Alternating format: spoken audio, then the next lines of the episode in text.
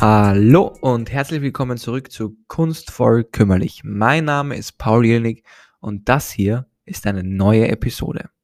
So wie jeden Dienstag und Donnerstag geht es natürlich auch heute wieder in dieser kleinen Show in der kuscheligen Filmecke im Internet um einen Film. Bevor ich aber sagen werde, welcher Film das ist, möchte ich nochmal kurz darauf hinweisen, wo ihr denn den Podcast überall hören könnt. Denn den gibt es mittlerweile auf Anchor, auf Spotify, auf Amazon Music, Apple Podcast, Listen Note, Breaker und wahrscheinlich noch auf ein paar anderen. Das heißt, egal welche Plattform eure Lieblings-Audio-Streaming-Plattform ist, dort ist er mit ziemlicher Sicherheit. Bei manchen von denen, und das wisst ihr sicher besser als ich, könnt ihr auch eine Rezension schreiben oder einen Kommentar hinterlassen. Dementsprechend seid ihr da auch nochmal herzlich eingeladen. Ihr seid auch herzlich eingeladen, der Playlist QQ1000 auf Spotify zu folgen. QQ1000 geschrieben K-U und dann die Ziffer 1000. Aber so viel jetzt mal zur kleinen Anmoderation. Ich habe ja schon erwähnt, es geht natürlich wie immer, wie in den letzten acht Folgen mittlerweile. Der Podcast ist bald einmal einen Monat alt, um einen Film und der ist Unhinged außer Kontrolle. Den könnt ihr derzeit auf Amazon Prime Video, so wie die, diesen Dienstag Britney Runs a Marathon, die Episode bzw. den Film auf jeden Fall auschecken. Ähm, der streamt eben auf Amazon Prime Video. Er ist nur eine Stunde 30 lang oder 31, äh, um genau zu sein. Und er hat insgesamt 13.694 Bewertungen und die haben ihn im Durchschnitt mit vier Sternen bewertet. Das eigentlich ziemlich beeindruckend ist bei so einer großen Anzahl an Leuten, die das, äh, den Film bewertet haben. Dementsprechend bin ich schon sehr gespannt, ob er den Erwartungen, den einerseits der Trailer, aber auch eben diese Bewertung jetzt stellt, dann erfüllen wird. Ganz besonders ist da hervorzuheben natürlich, dass der Film in der Hauptrolle mit Russell Crowe ist. Und das ist deswegen hervorzuheben, weil Russell Crowe einerseits natürlich einer der größten Hollywood-Stars war, denn mittlerweile ist es nicht mehr und ihn wieder mal in einer Hauptrolle zu sehen, äh, ist natürlich da sehr spannend, wieder eine kleine Erfrischung. Und es freut mich auch, ihn wieder in einer Hauptrolle zu sehen. Soweit ich weiß, kommt er auch im neuen Thor-Film, also Thor Love and Thunder, vor. Man hat zumindestens, ähm, ich glaube, er hat es bestätigt, also dass er bei den Dreharbeiten in Australien dabei war. Das heißt, vielleicht kommt er wieder zurück. Es gibt vielleicht ein kleines Comeback von Russell Crowe. Aber schauen wir mal, ob das auch gerechtfertigt ist. Und dementsprechend werde ich jetzt äh, mich zurückziehen, so wie immer, mir den Film anschauen und bin dann gleich wieder da mit einer Instant-Kritik, die wie wahrscheinlich immer etwas unreflektiert, aber hoffentlich soweit verständlich ist, ähm, damit ihr noch versteht, ob der Film jetzt kunstvoll oder kümmerlich ist, ob ich ihn sehen sollte oder nicht. Und ja, das heißt, ich werde mich zurückziehen und bin gleich zurück mit meiner Kritik zu Unhinged außer Kontrolle.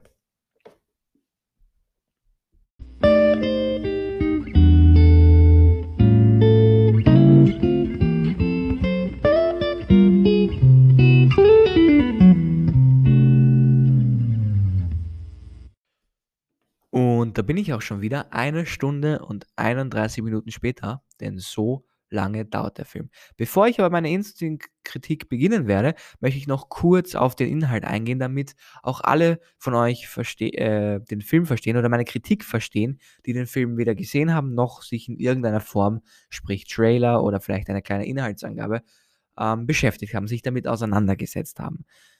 Ganz zentral und die Handlung des Films ist nicht wirklich komplex. Geht es darum, dass Russell Crowe und ich werde die Hauptcharaktere, also Russell Crowe und Karen Pistorius, die natürlich die Namen der SchauspielerInnen äh, sind, auch damit ansprechen, weil ich die Namen der Charaktere schon wieder vergessen habe. Aber Russell Crowe hat schon eine ziemlich lange Zeit einen schlechten Tag, äh, ja, oder schlechte Tage, eine schlechte Zeit.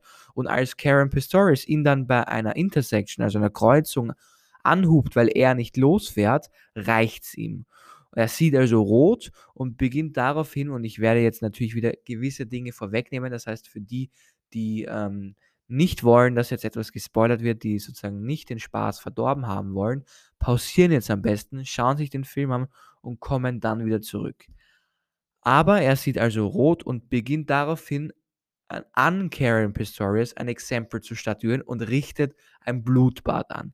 Näheres werde ich dann vielleicht noch in der Kritik ähm, erwähnen. Da werde ich halt dann noch ein bisschen tiefer gehen, aber das ist die grundsätzliche Geschichte, also nicht wirklich kompliziert. Und ich habe ja vorher schon erwähnt, dass der Film 4 von 5 Sternen bei 13.694 Bewertungen hat.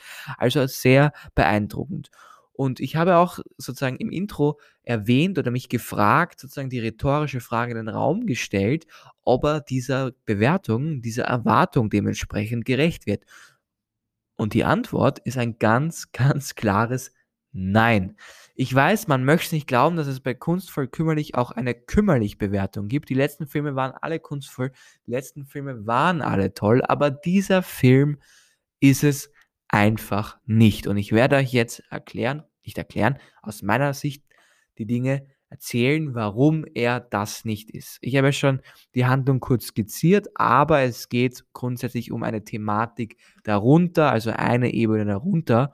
Und zwar stellt er sozusagen ein bisschen diese brodelnde Kultur in Amerika dar, die sich dann in Gewalt ähm, oder in anderen Straftaten wie Diebstahl, in Road Rage manifestiert. Das heißt, Menschen sind zunehmend mit der Situation, also den Umständen einfach des Lebens, und damit ist noch nicht einmal die Corona-Pandemie gemeint, sondern grundsätzlich einfach überfordert. Also dieser zu also dieser zunehmende Stress, aber auch gleichzeitig die abnehmende Empathie, also die zunehmende Empathielosigkeit. Und all diese Faktoren und noch weitaus mehr resultiert dann in Chaos. Das wird in den Credits am Anfang, also in dieser, ich weiß gar nicht, wie man dazu jetzt eigentlich sagt, also wo sozusagen ähm, der Regisseur, die Hauptdarsteller und so weiter und so fort äh, ähm, das erste Mal aufgeführt haben, äh, aufgeführt werden.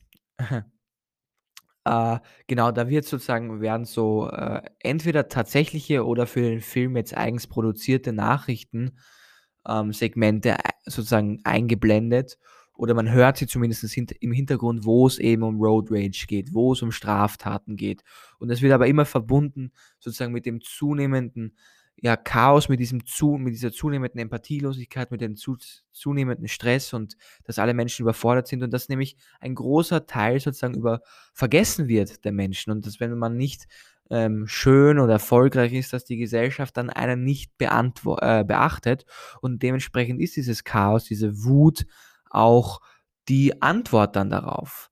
Das heißt, ähm, Russell Crowe ist eigentlich sozusagen die personifizierte, angesammelte Wut Amerikas, die anprangert, wenn eine Gesellschaft eben zunehmend empathielos wird. Das heißt natürlich, es ist neben dieser, diesem Thriller, und ich glaube, so wird er, ja, er wird da als Krimi, das ist er eigentlich nicht, so wie schon am Dienstag möchte ich sagen, dass das nicht die richtige Zuordnung des Genres ist, meiner Meinung nach zumindest. Ich glaube eher, dass man kann das durchaus als Thriller bezeichnen. Ähm, aber ja, sozusagen, es ist neben diesem Thriller eine Gesellschaftskritik. Und das Entscheidende ist, und da komme ich schon zum ersten Kritikpunkt, es ist eigentlich kein Thriller, sondern es ist ein Schocker, maskiert als Gesellschaftskritik mit Thriller-Elementen. Das heißt, er nutzt all das, um eben diese Geschichte zu erzählen. Aber so wirklich will bei mir dieses Anprangern nicht rüberkommen, weil es einfach nicht richtig getan wird. Und das aus mehreren Gründen. Einerseits, weil die Handlung schlecht ist. Der Grundkonflikt ist im Prinzip, was passiert, wenn man zur falschen Zeit am falschen Ort ist. Und dann entfaltet sich die Geschichte mit einer Plot-Convenience nach der anderen. Sprich, die Handlung ist eigentlich vollkommen sinnbefreit, vollkommen absurd und könnte so nie stattfinden. Nicht, dass es nicht Road Rage gibt, nicht, dass es nicht sozusagen dieses zunehmende Chaos vielleicht auch irgendwo gibt. Das ist jetzt natürlich jetzt wieder aus einer sehr amerikanischen Perspektive. Aber dass die Dinge, die im Film passieren, so aufgehen, wie sie aufgehen und das eben vor allem für Russell Crowe, zumindest den Großteil der Zeit, ist völlig hirnrissig. Und einen Film zu schreiben oder eine Handlung zu erzählen, eine Geschichte zu erzählen, die nur auf Plot Convenience aufbaut, ist einfach eine schlechte Art des Drehbuchschreibens.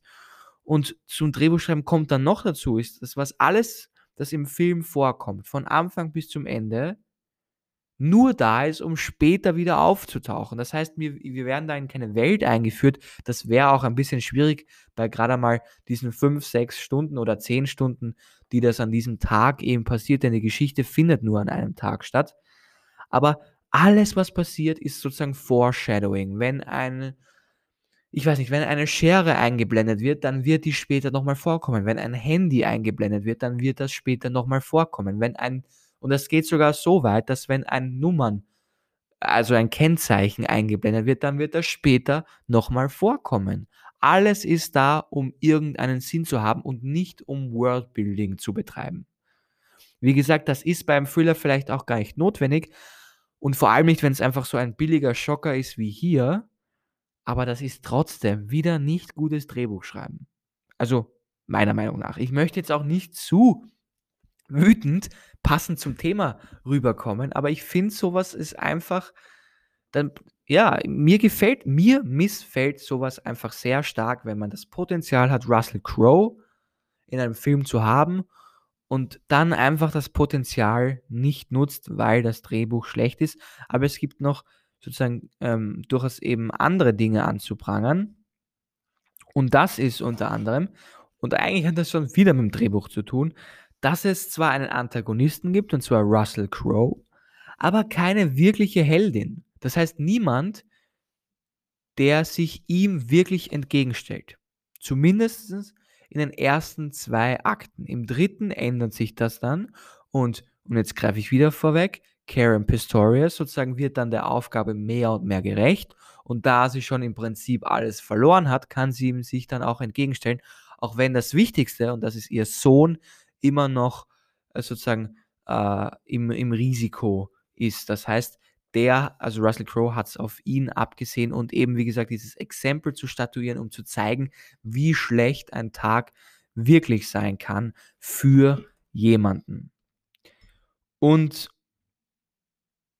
das Entscheidende ist also, dass es ein billiger Schocker ist, maskiert als Gesellschaftskritik, aber die Gesellschaftskritik nicht wirklich, also falsch einfach umgesetzt ist. Dann noch kommt dazu, und eigentlich, also man kann die ganzen negativen Aspekte zurückführen auf das Drehbuch, weil auch wirklich, weil wie gesagt, auf diese Plot-Convenience jetzt. Niemand in dem Film greift an. Das, er greift ein. Das heißt, es ist wieder diese Gesellschaftskritik. Wenn also Russell Crowe in einem Diner oder einem Café jemanden in einem Foreign Café noch dazu umbringt und das ohne Pistole, sondern nur mit einem Messer, zücken die Menschen lieber ihr Handy oder fliehen anstatt, also und zücken ihr Handy, um zu filmen, nicht um die Polizei zu rufen, anstatt dass sie entweder eingreifen oder zumindest die Polizei rufen. Er weiß immer, wo sie ist. Und das kann man auch einfach nicht glauben, wenn das doch spontan ist. Denn er hat natürlich nicht wissen können, dass er an diesem Tag von ihr angehubt wird. Das heißt, die Geschichte muss sich spontan entfalten. Er ist aber so gut vorbereitet auf jede Wendung im Film, dass man das auch wieder nicht abnehmen kann. Also einerseits ist es einfach eine Gesellschaftskritik, die nicht richtig umgesetzt wird, die sich im Ton völlig vergreift und andererseits ist es eine Handlung, die überhaupt nicht glaubwürdig ist, die völlig absurd ist und die einen, ja, eineinhalb Stunden sozusagen ja, vormachen will, dass das doch irgendwie so passieren kann. Und das ist einfach ein Blödsinn. Und dann kommen wir noch dazu, ich habe erwähnt, eineinhalb Stunden, der Film dauert eine Stunde 31, aber da muss man ja immer mit einberechnen, dass die Credits am Ende noch laufen. Das heißt, der Film ist in, am Ende, und das ist ja interessant, weil oft sind Credits so, ich sage mal, fünf bis sieben Minuten lang, da ist er durchaus neun bis zehn Minuten lang. Der Film dauert also nur eine Stunde 20 in Wahrheit. Und die ersten 30 Minuten davon passiert eigentlich, außer vielleicht an zwei Punkten, nicht wirklich was. Das heißt, wir haben dann wirklich nur 50 Minuten, in denen sich die Handlung entfaltet. Und die Handlung da ist halt wieder, wie gesagt, ziemlich schlecht. Ja, dementsprechend, ich kann nicht viel Positives sagen oder ich kann nicht viel Positives an dem Film lassen. Ähm, nochmals, um jetzt zu wiederholen und dementsprechend habe ich zwar vorher gesagt, pausiert den Film und äh, pausiert den Podcast und schaut euch den Film an, damit ihr dann das Ganze vergleichen könnt oder damit euch nichts vorweggenommen wird. Aber eigentlich ist es keine Sehempfehlung. Ich weiß nicht, wie diese 13.694 Personen auf eine 4 von 5 Sterne Bewertung gekommen sind, aber mir ist der Film wirklich, wirklich auf die Nerven gegangen.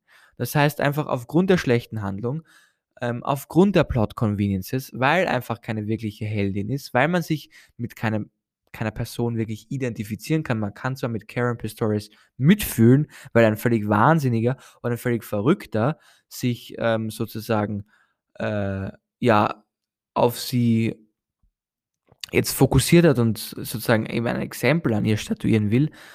Aber grundsätzlich ist die Handlung natürlich so realitätsfern, dass auch da nichts, es kann, es entsteht Spannung durch Gewalt, ja, aber durch die Handlung sicher nicht. Das heißt, er, und das ist zum Beispiel, das habe ich bei Wir kritisiert, da ist, und jetzt komme ich zu zwei Pluspunkten, die ich dem Film doch zugute kommen lassen will. Ich möchte ja nicht, nicht nur negativ sein, sondern auch eben durchaus was sagen, was mir dann besser gefallen hat.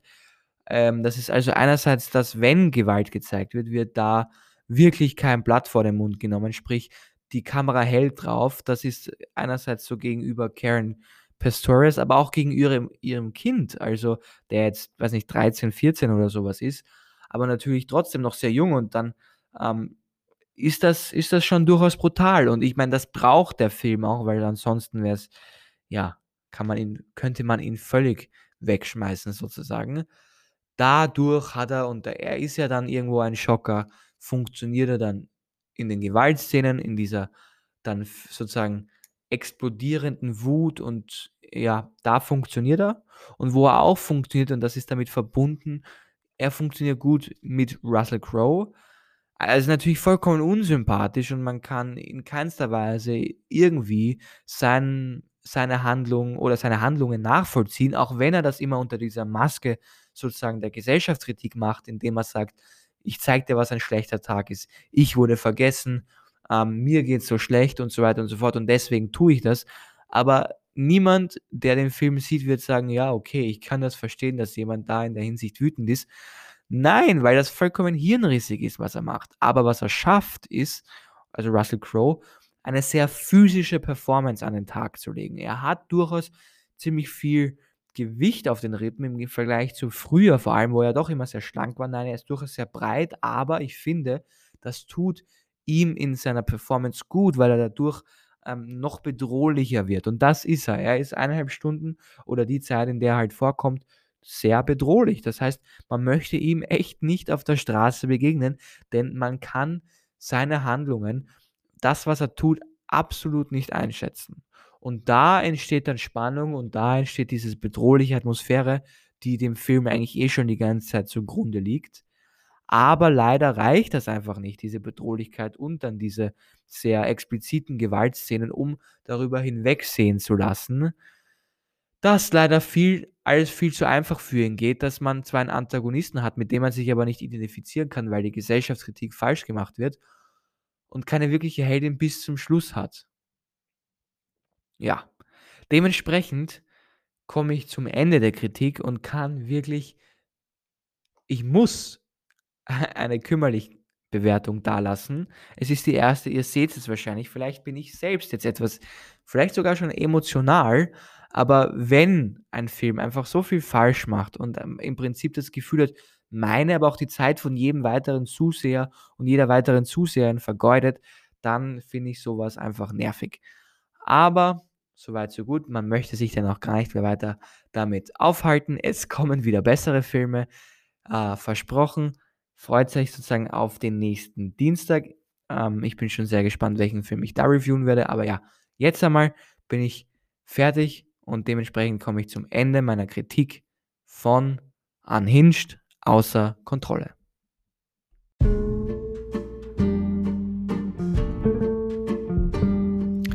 Ja, und mit dem Ende der Kritik komme ich zum Ende dieser Folge. Ich konnte leider nicht viel an diesem Film lassen. Wenn ihr das anders seht, dann teilt mir das doch gerne mit. Eine Meinung ist eine Meinung und dementsprechend gibt es auch ganz, ganz viel andere. Falls ihr es also anders seht, schreibt es mir.